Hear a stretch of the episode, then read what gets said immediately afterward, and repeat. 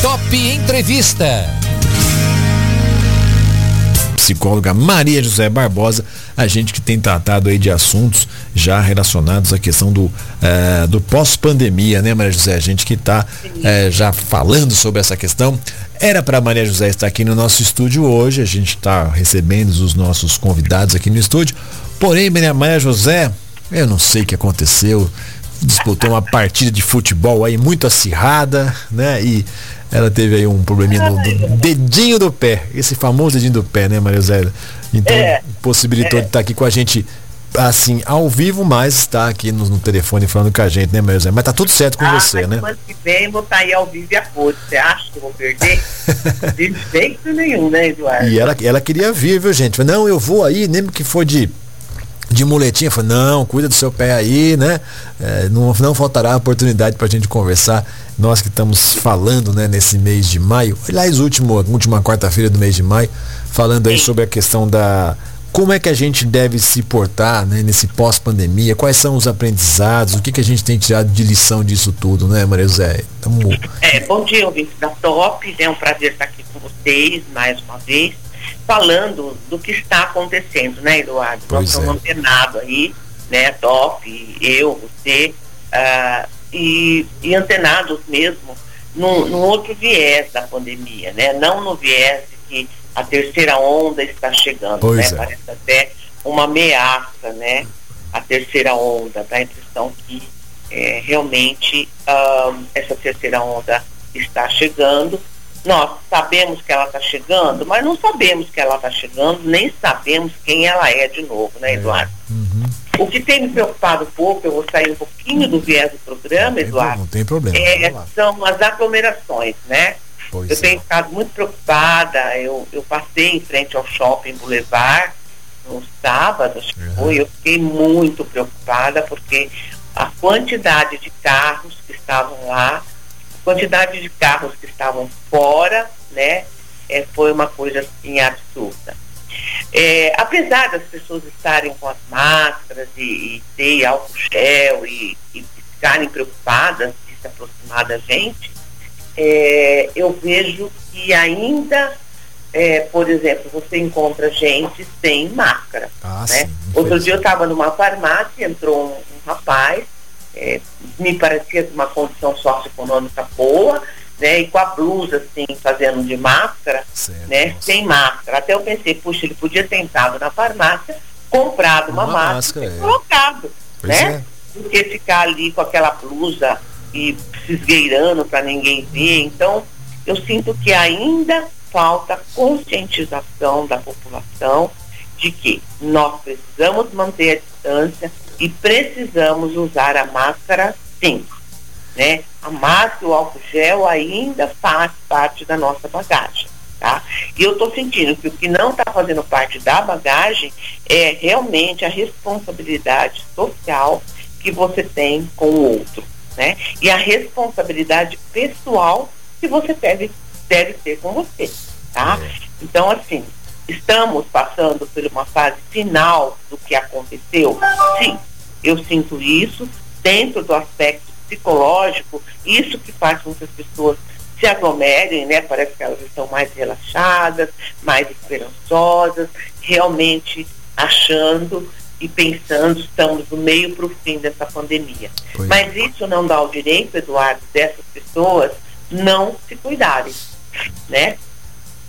Isso não dá o direito dessas pessoas é, terem comportamentos que possam afetar a vida dela e a vida do outro, tá? Então, uh, hoje eu queria falar realmente do lado bom, é, do que, que a pandemia ajudou as pessoas, teve o lado, teve o caos, uhum. mas o caos é necessário. É verdade. Né? E esse caos fez com que as pessoas acordassem com uma nova visão de mundo, uma nova visão dela mesma. Então nós vamos continuar falando sobre isso hoje, mas eu quero uh, finalizar para as pessoas aí que estão nos ouvindo que nós estamos no meio sim para o fim, eu sinto isso, mesmo que venha essa terceira onda, acredito que não vai ser aterrorizante como foi a primeira que nós passamos, né? Nós vamos precisar de um outro lockdown, a gente vai ter que fazer, etc, etc.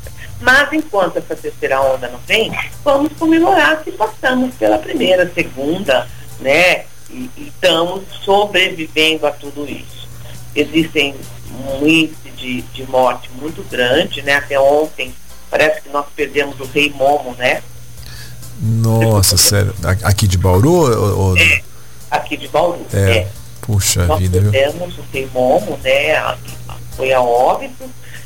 E aí uma pessoa que realmente estava muito acima do peso, né? Por isso ele era o rei Momo. Uhum. E ele descansou ontem é, e descansou por conta do, do coronavírus. Né? Puxa né? vida.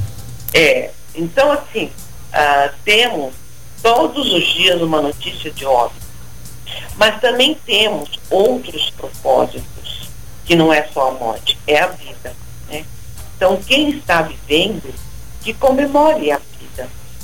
Que não fique chupando limão, que tire a vitamina C que é o que nós vamos estar falando hoje, Eduardo, sobre essa questão da resiliência, né?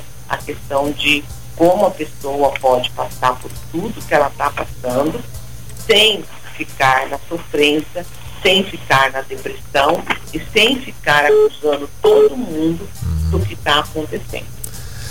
Você tem uma, uma questão, Maria José, que você trouxe aqui né, no nosso roteirinho para a gente bater o papo hoje, que é a questão do respeito. É aquela história, respeito é bom e eu gosto. E, e, e a gente tem visto dos dois lados as, as, pessoas que estão respeitando o distanciamento social, o uso de máscara. Você até usou aí um exemplo hoje, que eu também já vi numa. numa não sei porquê, acho que o pessoal pensa que farmácia é lugar que não, não tem Covid. E um, um senhor entrando sem máscara. E, e, e, aí a gente olha para aquele, aquele senhor e, um cara de espanto e ele olha pra gente como quem dizendo assim, ué, o que é que é? Puxa é. vida, e assim, não é nenhuma uma, uma, proteção minha, eu, graças a Deus, até onde eu sei, não tenho comorbidades, estou esperando ansiosamente aí chegar a minha, a minha vez de ser vacinado também, acho que mais pro mês que vem a outra deve acontecer, mas é a segurança desse próprio senhor. E no supermercado, né? Eu tenho ido no supermercado, vou fazer as comprinhas para minha mãe é, e para mim também o que eu vejo de senhores no supermercado e senhoras também, não é verdade? E aí eu fico preocupado, falo assim, puxa vida, olha que, que perigo, né? Então, é, essa é uma questão, falar um pouquinho sobre o respeito, que alguns têm, outros não têm, não é? Vai o quê? Vai da ética, vai da pessoa, vai do ambiente onde ela vive? Por que que... É, Eduardo, é, se a gente for falar do respeito, nós vamos ter que voltar um pouquinho no passado, né? E ver como essa pessoa foi criada, uhum. né? O que, que é respeito para essa pessoa que entra num ambiente que pode estar contaminado, né? Então, assim, eu começo falando do respeito dela mesma por ela, que não existe, né? Não existe. E aí, é, se não existe o respeito por ela, imagine então para as outras pessoas que acessam. Não existe mesmo, né? Existe uma, uma uma força, parece, né? É, mesmo assim, demoníaca, de que ela pode, né? Uh, entrar sem máscara e ela não vai causar nenhum problema para ninguém e também não vai causar nenhum problema para ela. Quer dizer, é. esse risco que a pessoa corre, uhum. né? Esse, esse, esse mito de, de homem, de Homem-Aranha, de super-homem. Super-homem, é. é. Que toma as pessoas é muito perigoso. Porque aí, Eduardo, ela cai na desmedida, né? Eu posso, eu sou Deus, né? E aí faz como Ícaro, vai pôr o dedo no sol e se esborracha aqui no chão. Né? O esborrachar aqui no chão seria uma pessoa dessa sem máscara, é, pegar a Covid, né? E passar para as pessoas da família dela e é óbvio.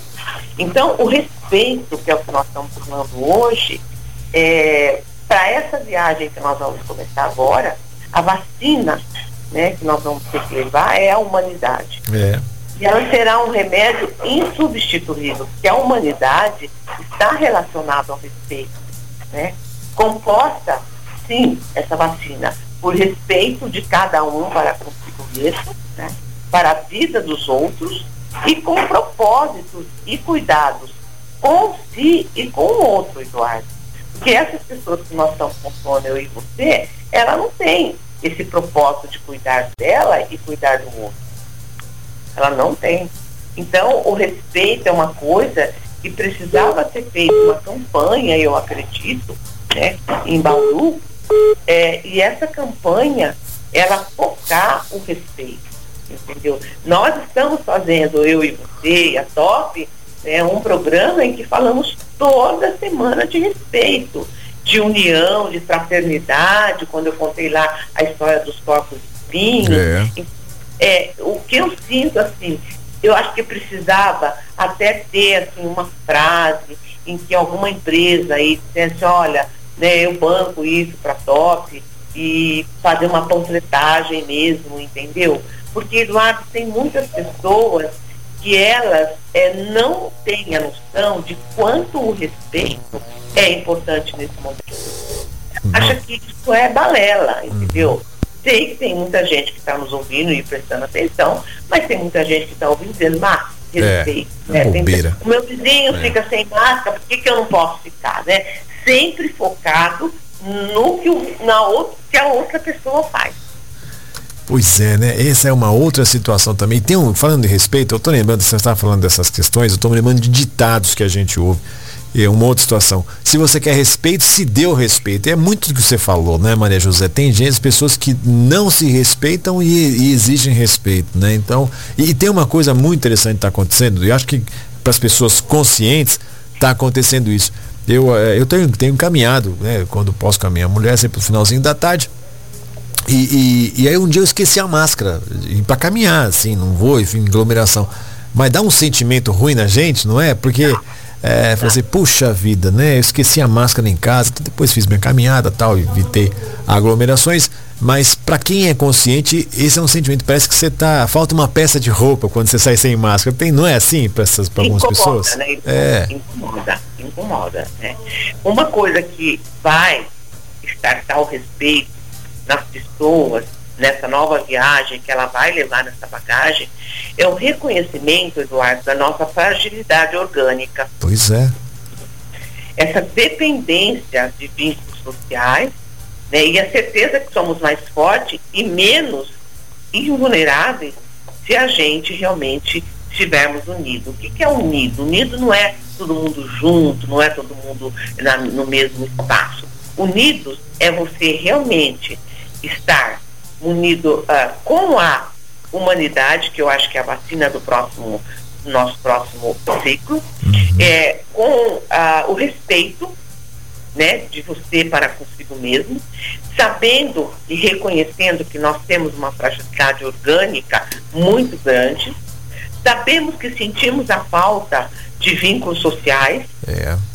né, e sabendo também que nós somos menos vulneráveis se a gente estiver unido nesse propósito. Qual propósito? Usar a máscara, manter distanciamento, evitar em lugares que estejam aglomerados muitas pessoas, né? pensar na sua família, pensar na sua família é. e pensar em você.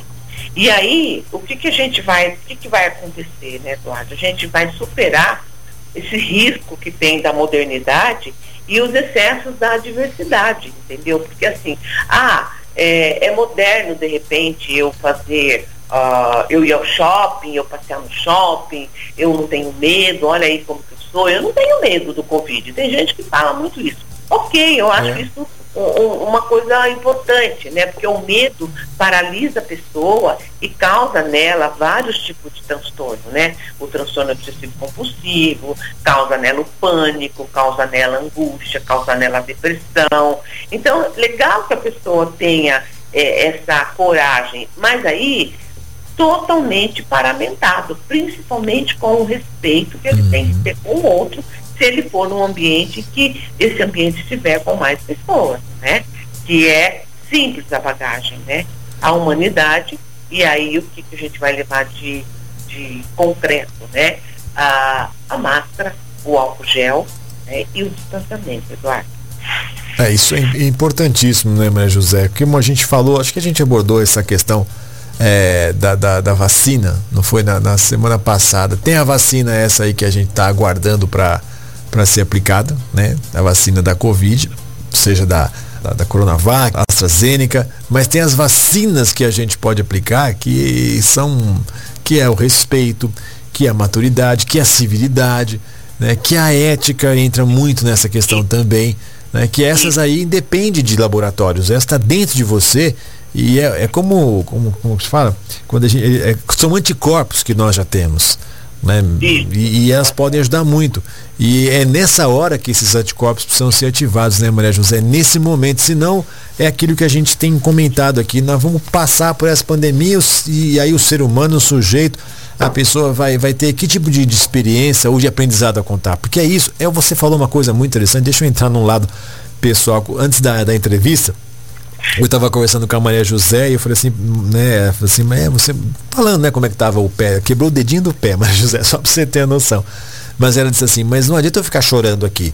Tem que transformar dessa diversidade em algum aprendizado. Eu acho que é esse o sentimento que tem que ter, né, Maria José? A gente enxergar o outro lado. Tem sempre uma moeda. Tem os dois lados. A gente comentou aqui um outro dia, né? Os antigos long plays. Tem dois lados. Às vezes você gosta de uma música ali do lado A, música trilha 3. Mas você tem outras 6, 7, 8 músicas, não sei quantas músicas que tinham, que tinham um, um, long play, né? O, o disco de vinil. E assim, e a vida também tem essas coisas, né? As adversidades, os momentos bons e saber conjugar isso é o grande segredo, né, Maria José? É, o Eduardo, você sabe que você falou uma coisa muito interessante. Né? É, nós falamos, lembra uma época que nós falamos muito sobre a resiliência? Sim, né? sim. Falamos demais sobre a resiliência. E se as pessoas é, elas colocarem também na bagagem a resiliência, né, ela vai ver que por mais que aconteça coisas que não estavam previstas, que toda viagem tem imprevisto. Pois né? é, Essa é verdade. Fazendo, que já está durando quase dois anos, né? Uhum. Mergulhados nessa pandemia, é, foi, é uma viagem muito assim até é, a, a, como é que eu posso dizer, uma viagem tipo para Pensilvânia, né? A gente está aí nesse trem com muito medo. A gente não sabe qual é a próxima parada se a próxima parada vai ser eu vou tomar vacina, se a próxima parada vai pois ser, é. olha, vai ter vacina para todo mundo, ou se a próxima parada vai ser, olha, vocês têm que sair do vagão porque vocês estão todos contaminados e vão para o hospital. Então é, é uma caixa de surpresa o momento que nós estamos passando hoje. Mas se você tiver a certeza de que está fazendo a sua parte, né, que foi a história do passarinho que eu contei, né, se você tiver certeza disso, que o passarinho estava lá na floresta com, a, a, com os pés para cima, né? E entra um, uma pessoa para fazer uma meditação, ele está lá e ela sai, está lá, e ela pergunta, passarinho, o que vai acontecer? Você está com as patinhas para cima da hora que eu entrei uhum. até agora? E ele fala, olha, vai cair o céu e eu estou aqui para segurar a minha, a minha parte, né? Então, assim, essas, essas uh, histórias, né? Às vezes as pessoas, ah, que historinha chata, mas elas têm um conteúdo aí de lição muito grande, né, Eduardo, para as pessoas.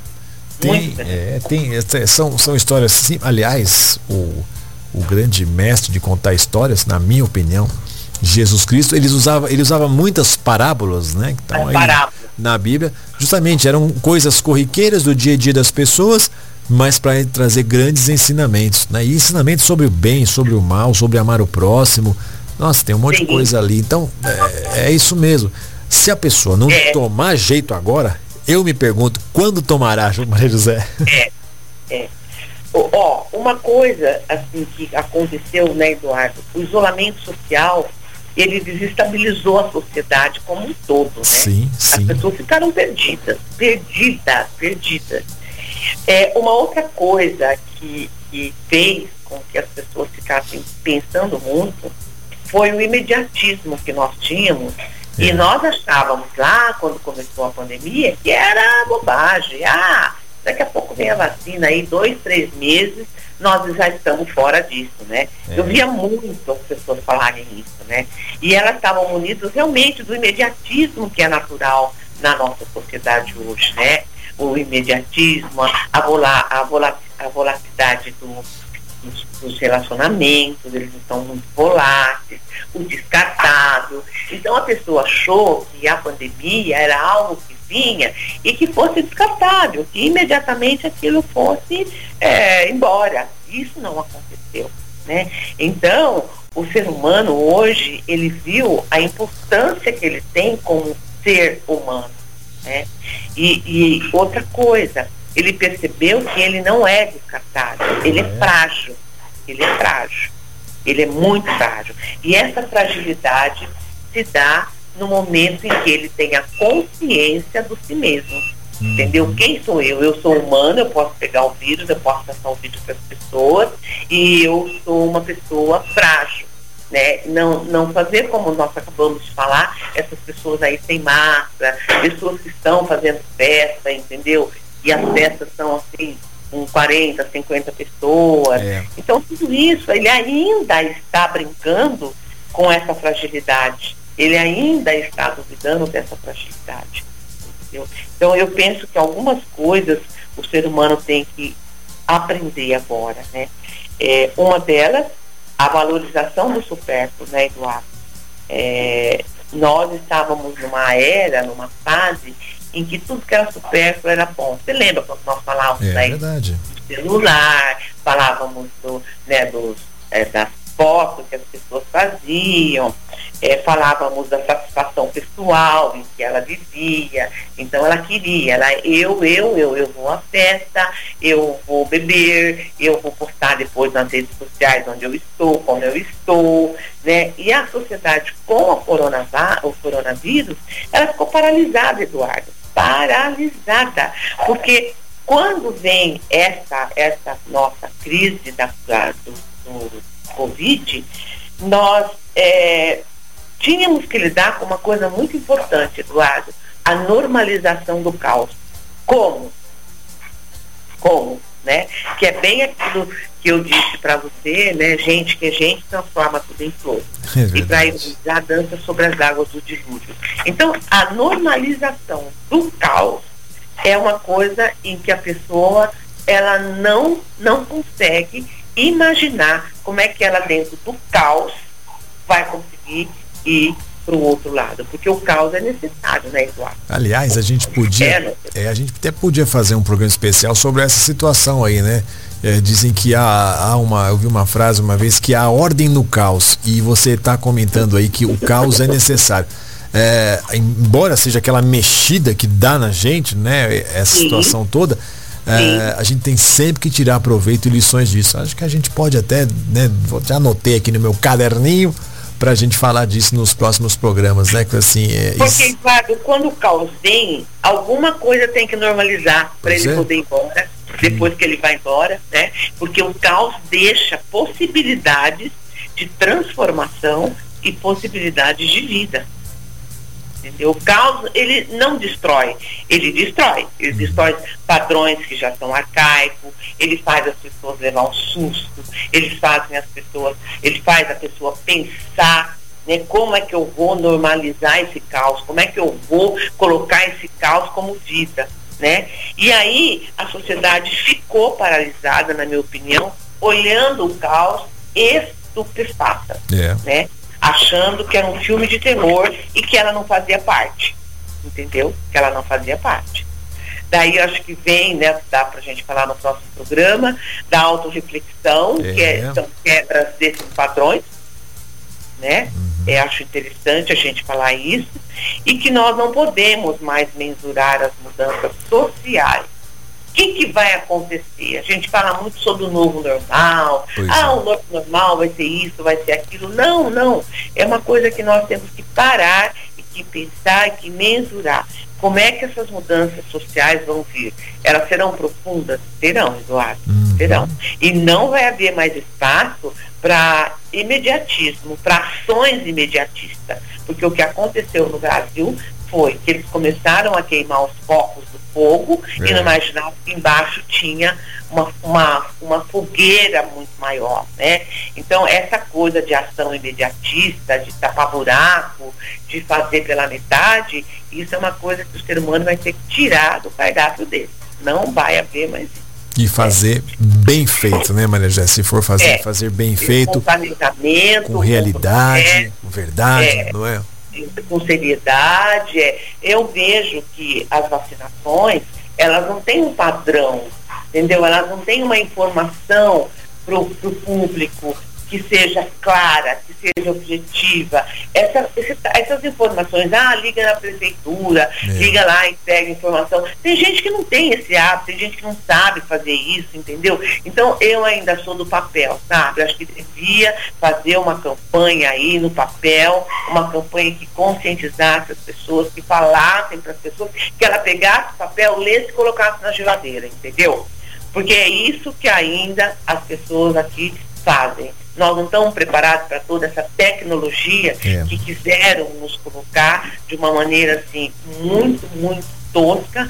É, que, ah, você quer vacinar, liga na, liga na prefeitura. A pessoa liga lá, demora, demora, aí cai a linha, ela não sabe falar as coisas que tem que falar no celular, o celular não funciona. Então, acho que tudo isso, Eduardo, nós precisamos conscientizar a nossa população de que eu penso que se fizéssemos uma campanha de panfleto mesmo, tipo assim, o que, que é o Covid, como você vacina, quais são as causas que fazem com que você contamine outra pessoa, eu acho que isso seria muito eficaz para as pessoas mais simples que ainda estão acostumadas pegar o papel, ler, mostrar, levar para casa, pôr na geladeira, entendeu? Eu acho que está faltando uma, uma informação muito grande.